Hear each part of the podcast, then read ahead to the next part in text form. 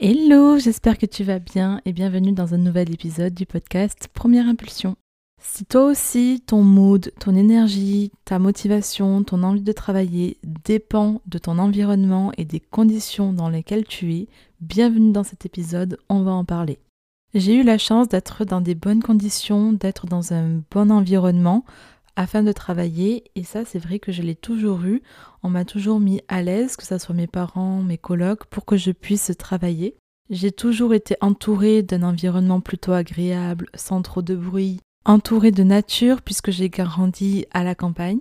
Et je pense sincèrement que ça a eu une influence positive sur ma rentabilité, ma productivité et la qualité de mon travail. Je sais que tout le monde n'a pas la chance d'être dans ce type d'environnement hyper agréable, hyper sain et serein, mais je pense que c'est important de se créer un cocon, de se créer un espace, même si c'est 2 euh, mètres carrés dans ton appart, un espace dédié à ton travail où tu te sens bien, où tu te sens motivé et où c'est agréable pour toi. Et si par exemple chez toi il y a en permanence du bruit parce que tu as des enfants ou parce que tu vis avec d'autres personnes, sache qu'il existe des espaces de coworking, des espaces de travail où que tu peux aller aussi dans un café plutôt calme, dans un salon de thé pour te poser avec une boisson et euh, travailler tranquillement. En parlant de boisson, je sais pas ce que tu préfères, moi je suis team chocolat chaud parce que le café c'est pas trop mon truc, le thé j'y suis pas vraiment habituée, pour moi c'est euh, un peu bizarre de boire de l'eau chaude, je trouve ça étrange.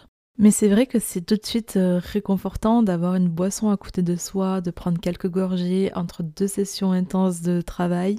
C'est hyper satisfaisant et en même temps récompensant.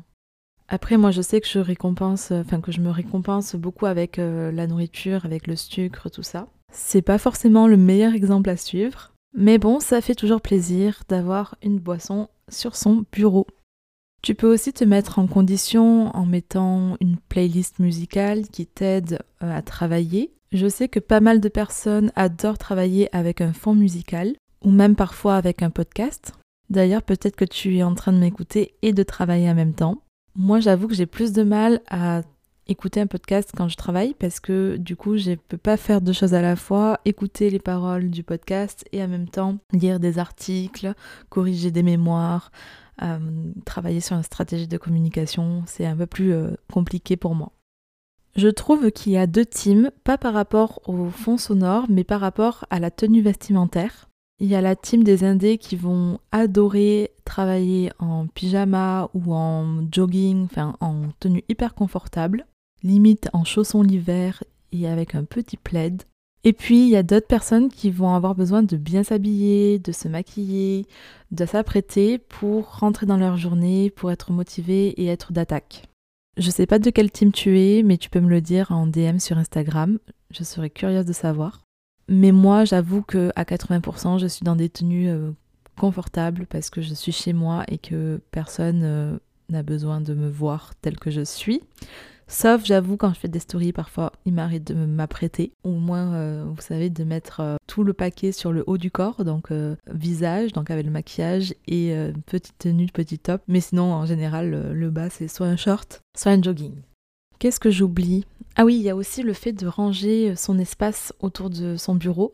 Donc, soit tu travailles dans ta chambre, soit tu travailles dans ton salon, soit carrément tu as de la chance, tu as un bureau. Mais je trouve que de ranger son espace, ranger sa pièce, ça range aussi tes idées. Alors moi je sais que ça marche énormément sur moi.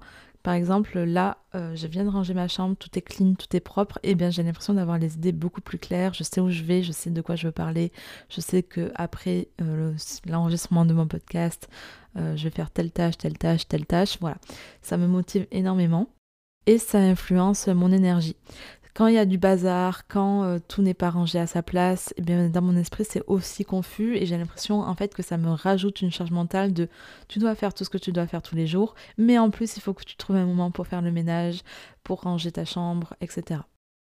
Il y en a aussi qui vont avoir des routines pour bien se mettre, pour bien commencer la journée.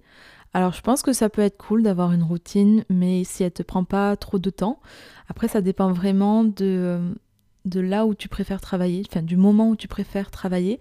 Si toi tu es plutôt énergique le matin, fais pas en sorte que ta routine dure 3 heures parce que du coup ça te prend 3 heures euh, de ta journée, de ta matinée et donc au lieu d'être productif, en fait tu es en train de faire ta routine.